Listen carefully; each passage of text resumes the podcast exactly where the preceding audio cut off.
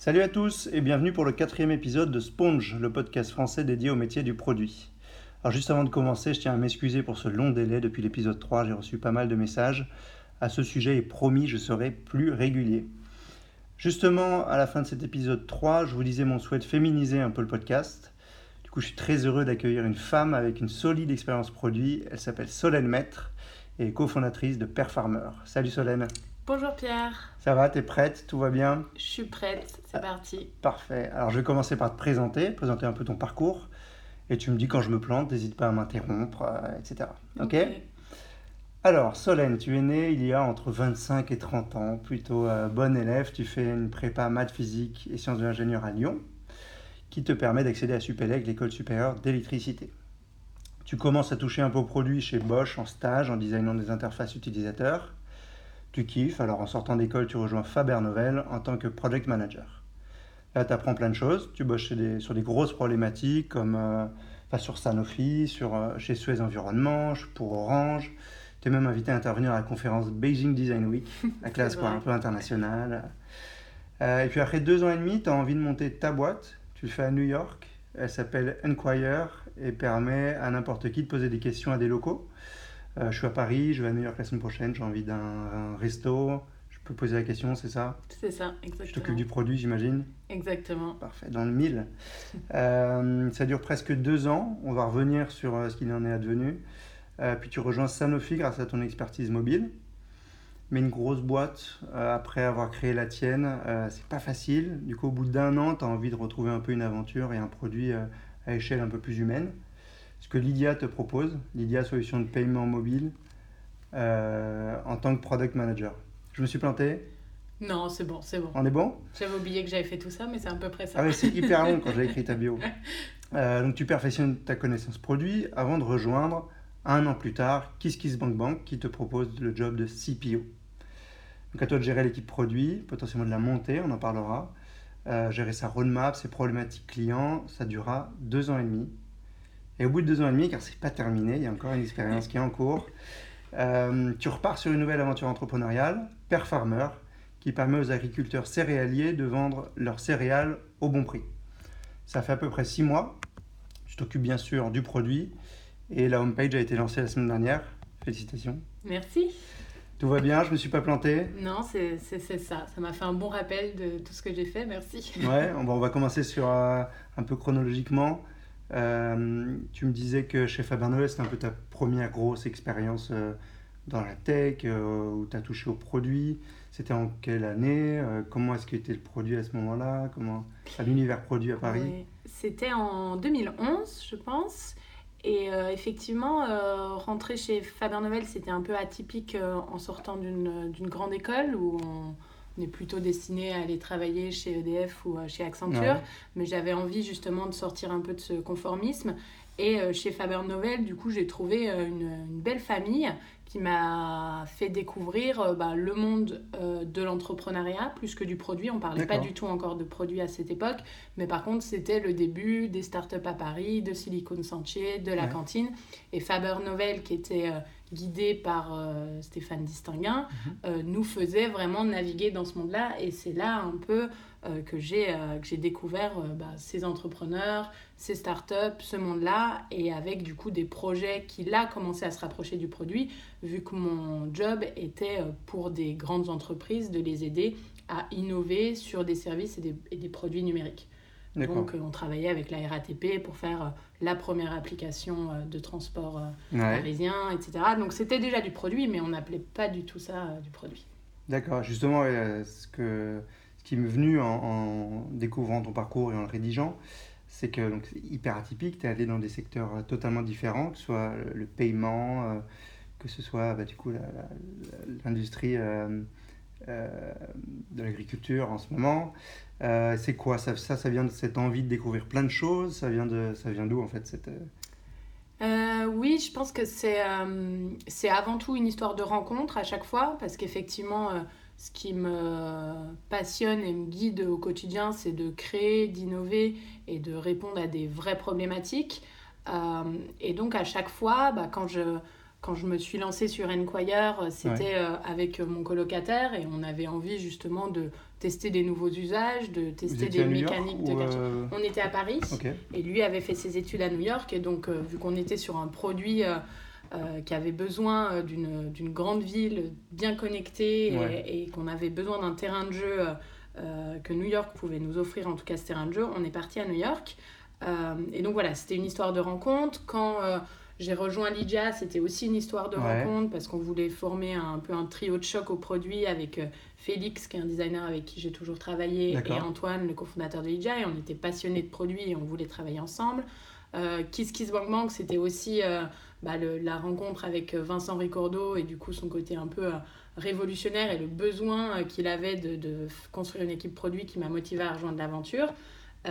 et là, plus récemment, c'est vrai que je me suis posé la question, du coup, maintenant que j'ai vu différents secteurs, que je considère que du coup j'ai acquis une certaine expertise dans le produit, bah, quel est le secteur sur lequel j'ai envie de faire du produit? C'est pour ça que j'ai rejoint du coup l'aventure Père Farmer et que je découvre du coup ce milieu de l'agriculture. Je ne le connais pas du tout, mais parce que je considère que c'est un secteur pour lequel il n'y a pas aujourd'hui encore vraiment de produits tech euh, et de culture produit et que du coup je ne vois pas pourquoi euh, ce secteur-là ne pourrait pas bénéficier d'une culture produit. Donc voilà, le, en tout cas cette dernière aventure c'est vraiment un choix de secteur alors que les autres c'était vraiment bah, une histoire de rencontre et de, Il y a un plaisir de un peu mise en danger aussi ou euh, oui, je pense qu'il y a un plaisir de mise en danger, en tout cas de challenge à chaque fois, et, euh, et de, de, de, résoudre des problèmes qui sont aussi de plus en plus compliqués. Et je pense que faire du produit, ben, c'est en fait euh, effectivement euh, trouver une démonstration à un problème, un peu comme un problème en mathématiques. Et cette démonstration, parfois, elle est un peu plus compliquée, elle est plus simple, elle est plus belle. Enfin, il y a mille façons de résoudre un problème. Et à chaque fois, quand je revois un peu le parcours que tu me traces, je me dis, ouais, effectivement, à chaque fois, il y avait un problème un peu plus complexe. Et, et c'est ça qui m'a motivée. Donc oui, effectivement, peut-être que l'envie de, de, danger et la prise de risque est ce qui m'a fait partie de, de, de ces choix-là. D'accord. Justement, cette, euh, cette culture un peu produit qui a, qui a grandi en toi et qui a, qui a, grossi, tu, comment, que, comment est-ce que tu as fait en arrivant par exemple chez KissKiss pour, euh, pour l'instaurer? Je ne sais pas s'il y avait déjà une culture très produit ou non. Euh, toi, qu'est-ce que tu as apporté quand tu es arrivé en fait chez, chez KissKiss Qu'est-ce que tu as mis en place pour que les gens pensent produit, pour que la boîte soit focus produit ou, Oui. Euh, effectivement, Kiss Kiss c'est une histoire assez euh, merveilleuse. C'est c'est une, boîte, du coup, une start-up qui a grandi euh, sans produit. Je pense qu'aujourd'hui, ce serait difficile de trouver une start-up qui ne pense pas produit dès sa première, deuxième année. En tout cas, tous les VC leur diraient Mais attention, vous n'avez pas de product manager, ça ne va pas aller. Parce qu'on a, du coup, on, on, on a assimilé cette fonction-là pour faire grandir une boîte. chez Kiss Kiss Manque, donc, qui avait été créée en 2009, euh, la, la, la, boîte a grandi et a fonctionné par euh, ben, une, un service innovant, par de la communication, par une image de marque forte, euh, avec un produit du coup qui marchait, mais sans aller plus loin. Du coup, ça voilà, géré par les cofondateurs, par le CTO qui avait une certaine sensibilité au mhm. produit, en travaillant un peu avec des designers à droite à gauche, mais sans vraiment instaurer du coup une fonction produit. Et donc quand je suis arrivée, le moment où je suis arrivée, c'était un peu la panique parce que ben, la boîte euh, grandissait, euh, les équipes grossissaient, on, voulait faire de la croissance, donc on voulait diversifier les produits, euh, on voulait faire différents services de crowdfunding, faire du prêt, faire de l'investissement. et en fait, ben, cette complexité-là ne pouvait plus être gérée uniquement mm-hmm. par les cofondateurs et par les équipes satellitaires. Et il y avait aussi un autre point qui était, euh, qui était marquant, c'est que c'est la première fois du coup que j'ai été confrontée et que j'ai vu ce que c'était que la dette produit. On parle souvent, par exemple, de dette technique quand il n'y a plus rien qui va, quand il y a des bugs partout. Euh, ce qu'il y avait chez KissKiss, c'était pas de la dette technique, c'était vraiment de la dette produit. Des features qui n'étaient pas utilisées, euh, une plateforme qu'on ne pouvait plus bouger parce qu'on ne savait pas trop comment les utilisateurs l'utilisaient, un retard au produit par rapport à la concurrence qui était assez énorme, euh, une incapacité à rajouter un bouton parce qu'on ne savait pas si on devait le faire carré, rond, bleu, vert, jaune. Donc voilà, donc je suis arrivée vraiment dans un, dans une, ouais, un environnement où il y avait une vraie dette produit et où du coup il y avait besoin en tout cas de, de créer cette fonction produit. Et où la boîte marchait bien. Et la euh, boîte marchait mais commençait, commençait à être je pense en difficulté par ça parce que du coup ça crée aussi des tensions. Euh, on sait très bien que bah, les sales demandent des features. Bah, en fait, il n'y a, a, personne qui répond derrière. Il n'y a plus de possibilité d'évolution technique. Euh, les utilisateurs commencent à se plaindre. Donc, l'image de marque commence à faiblir. Donc, en fait, ça a marché pendant quelques années sans produit. Mais on est arrivé à un point où ça ne pouvait plus marcher si on ne remettait pas le produit sur de bonnes rails et si on ne construisait pas, du coup, cet environnement qui permet euh, bah, de, de faire marcher un produit. Donc c'est bien d'avoir vu ça, je pense, parce que c'est assez euh, rare de le voir. Et moi, du coup, ça m'a fait prendre conscience aussi de l'importance du produit euh, dès les débuts d'une boîte. C'est ton constat en arrivant. Mon constat. Et qu'est-ce que qu'est-ce que tu t'es dit justement? Qu'est-ce que tu t'es dit? Enfin, tu t'es dit, je vais je vais communiquer à fond pour être euh, full transparent avec toute la boîte, pour que tout le monde soit au courant de où est-ce qu'on en est et quelle est la direction dans laquelle on veut aller. Euh, est-ce que ça a été. Qu'est-ce que, qu'est-ce que vous avez mis en place en fait, justement Alors, qu'est-ce qu'on a mis en place? Ouais, alors le premier mois, je me suis dit, ouh là là là là, dans quoi je suis tombée Qu'est-ce que je fais là? Comment je vais m'y prendre? Euh, Je pense que donc, j'ai eu la chance d'avoir la confiance vraiment des cofondateurs qui n'y connaissaient rien du tout en tech et en produit. Donc, ils m'ont fait entièrement confiance. Ça, c'était un super, euh, un super appui. Euh, j'ai eu aussi du coup la chance d'avoir euh, ben, un CTO qui était un bon partenaire pour mettre en place cette organisation-là. Et derrière, une équipe qui était très motivée avec par exemple des dev front qui avaient une très bonne sensibilité produit et qui avaient besoin de mettre en place des process. Donc on a pris les, les choses euh, étape par étape. Ça nous a pris vraiment euh, peut-être un an, en commençant par un état des lieux de comment, comment, comment l'équipe tech fonctionnait seule et qu'est-ce qu'on pouvait mettre en place pour qu'elle fonctionne mieux, donc des process, une roadmap, un peu plus de visibilité. Ensuite, on est redescendu un peu vraiment sur bah, du coup la fonction produit. On a besoin de product manager, on a besoin de designer, donc on a recruté un designer UI, un designer UX. J'étais combien euh, quand tu es arrivé Quand je suis arrivée, il y avait deux personnes au produit. Ouais. Euh, plus toi, du coup Donc deux product owners, plus moi, donc on était trois. Euh, et donc on a recruté deux designers en plus dans l'équipe produit. Donc on était deux product managers, moi qui avait aussi ce rôle-là, et deux, deux designers.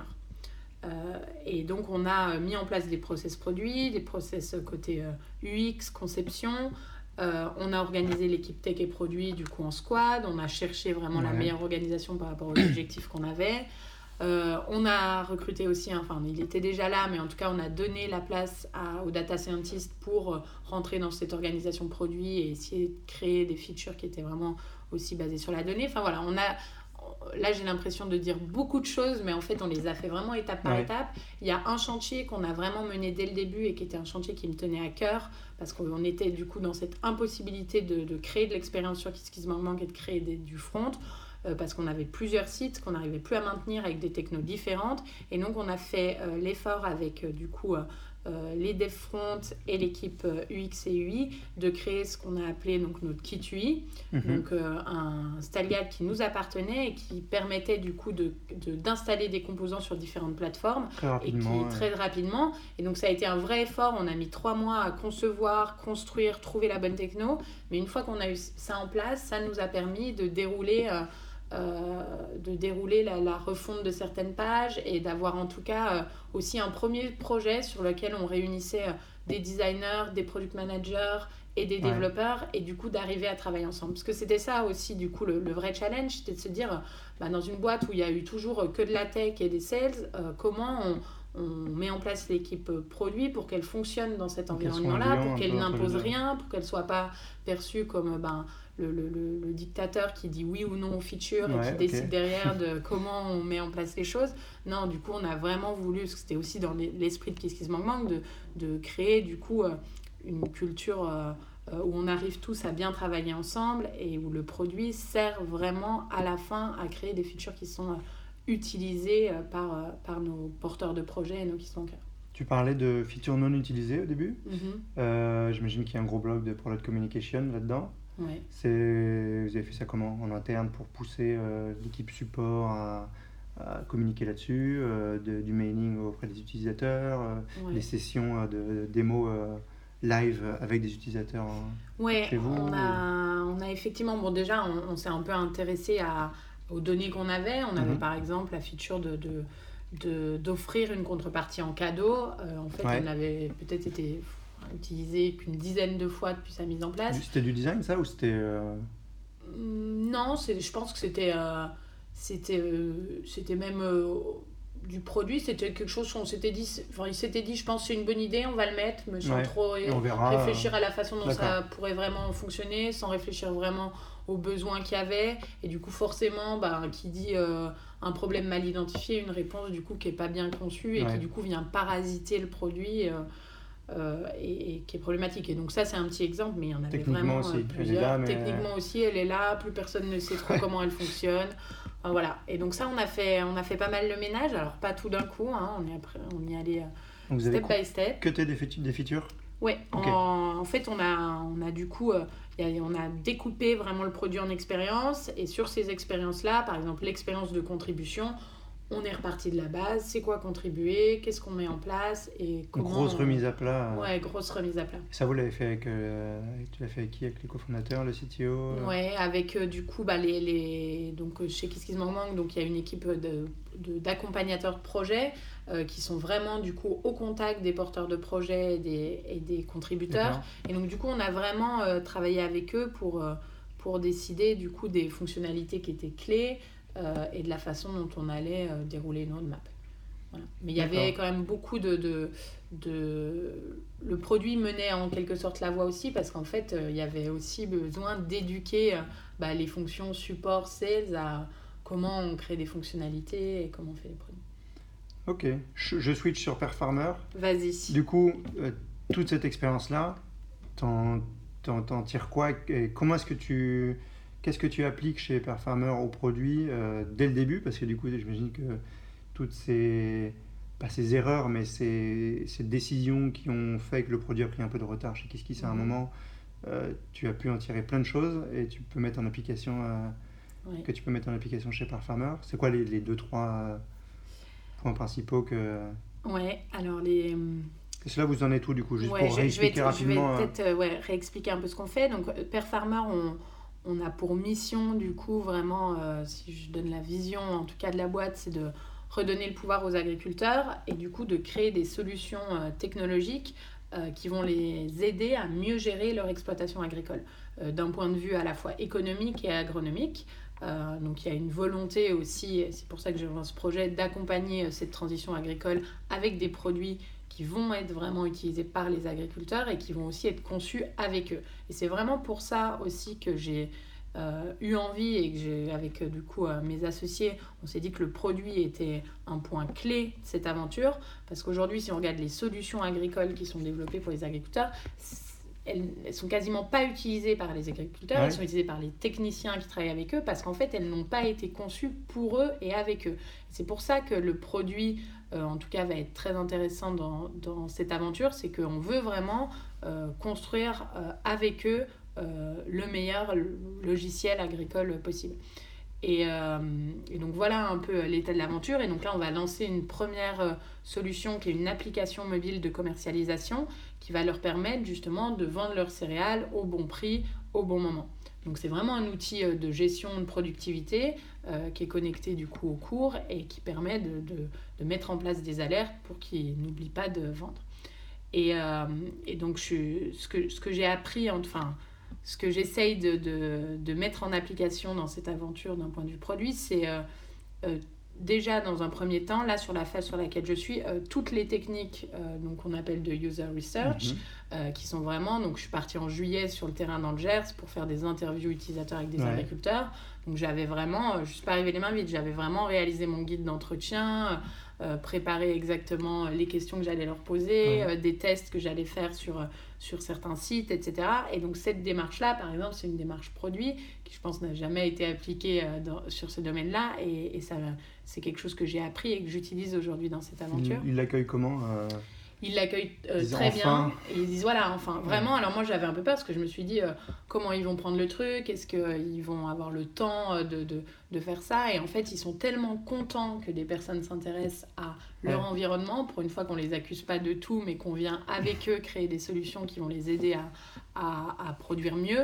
Et ben en fait, ils ont très bien perçu ça et ils ont bien aimé l'exercice. Et aujourd'hui, du coup, bah, on, on, crée euh, un groupe de, de référents. Euh, donc c'est ce que j'ai aussi appris au fur et à mesure. Par exemple, chez Kiss Kiss Maman, qu'on était au produit de plus en plus éloigné euh, de, de, de l'utilisateur mhm. final parce que ben, quand la boîte grandit, il y a des fonctions qui se mettent en place, les CS, le support. Et en fait, j'ai trouvé à la fin que c'était vraiment. Ça, ça, posait des problèmes, en tout cas, dans la fonction produit. Donc là, euh, c'est plus simple parce que du coup, bah, je, suis, euh, je, suis, je suis toute seule.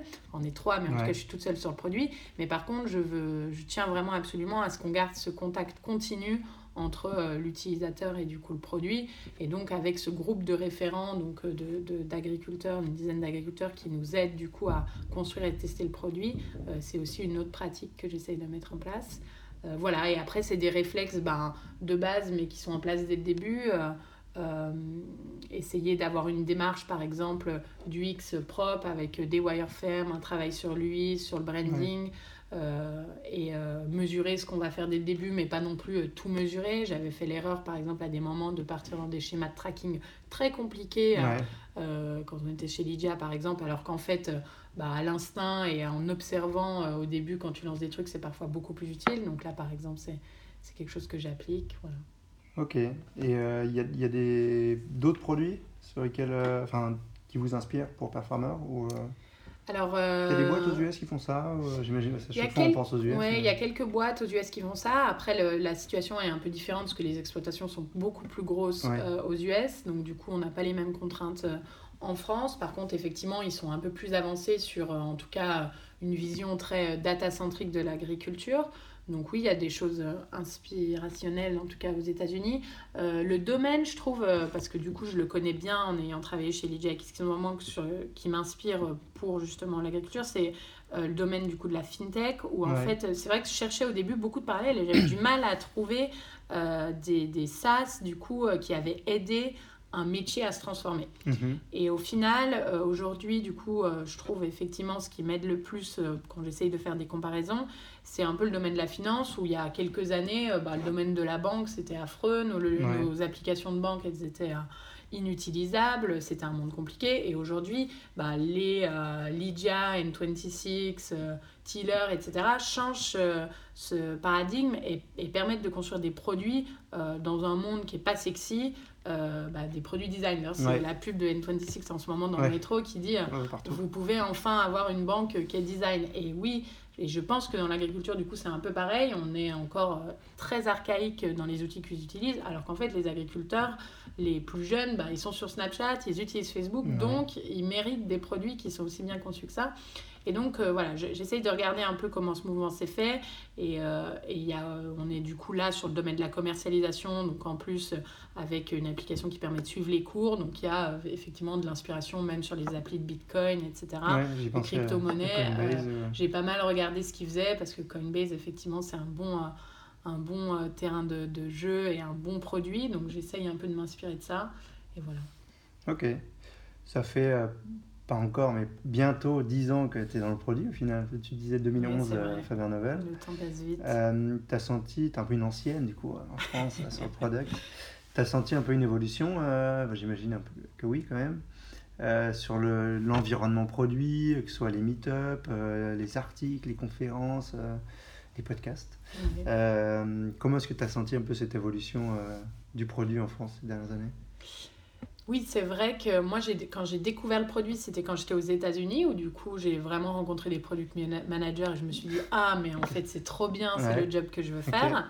Euh, et quand je suis rentrée en France, il y avait déjà très peu d'annonces de, de, de job pour des product managers. Ouais, ou c'était l'ancien product manager qui s'occupait euh, ouais, chef de projet. chef de produit. Euh, exactement. Mais pas forcément digital. Pas forcément digital. Donc c'était effectivement, euh, c'était un métier qui n'était pas encore connu, mais j'avais vraiment envie de faire ça. Donc j'ai rejoint Lydia alors qu'ils ne cherchaient pas un product manager, mais on s'est dit on va faire du produit. et depuis, c'est vrai que bah, c'est assez merveilleux tout ce qui se, tout ce qui se passe. Déjà, bah, en fait, toutes les, les boîtes prennent conscience de l'importance de recruter des product managers, donc ça, ça permet de, de, de, faire grandir la communauté. Euh, les meet-up euh, qui, qui, euh, qui affluent, qui affluent et qui sont tous très intéressants.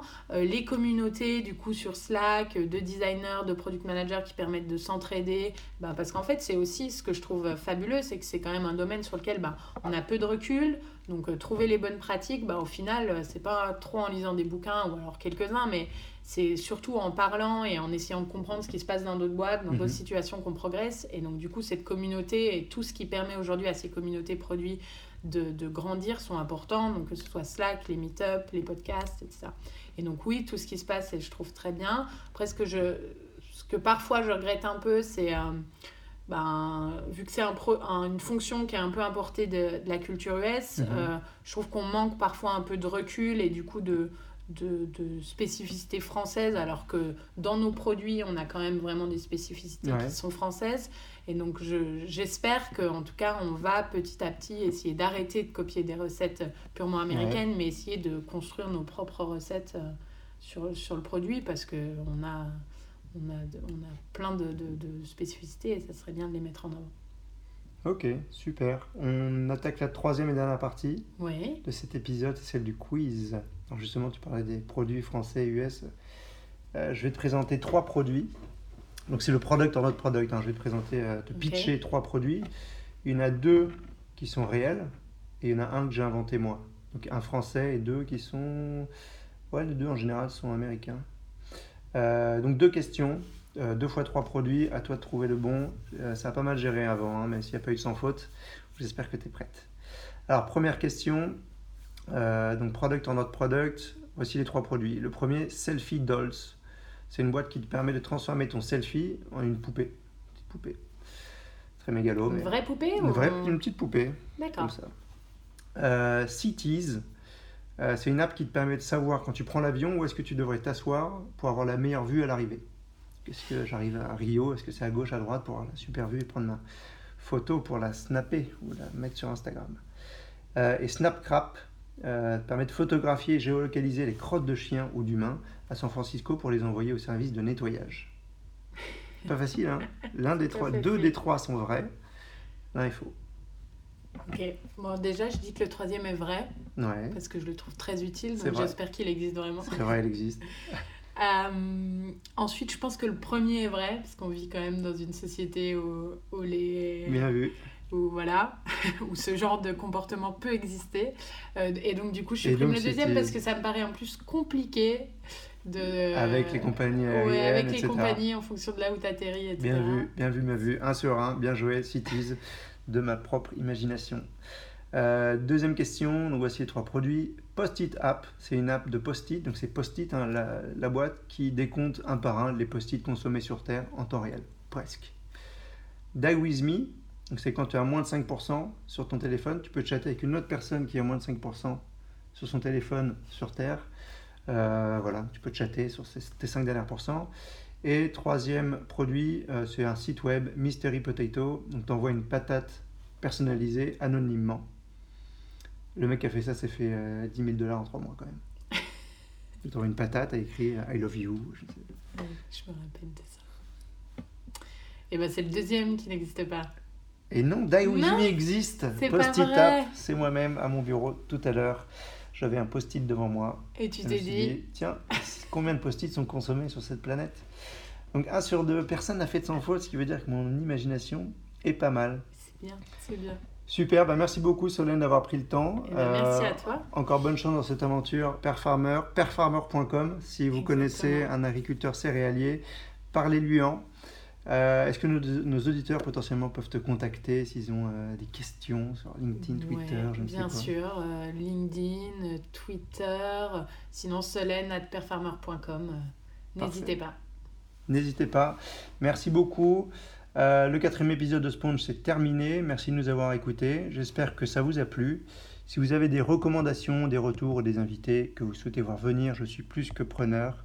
N'hésitez pas à me contacter sur Twitter ou LinkedIn. À très vite. Promis, pour un, pour un cinquième épisode. Au revoir.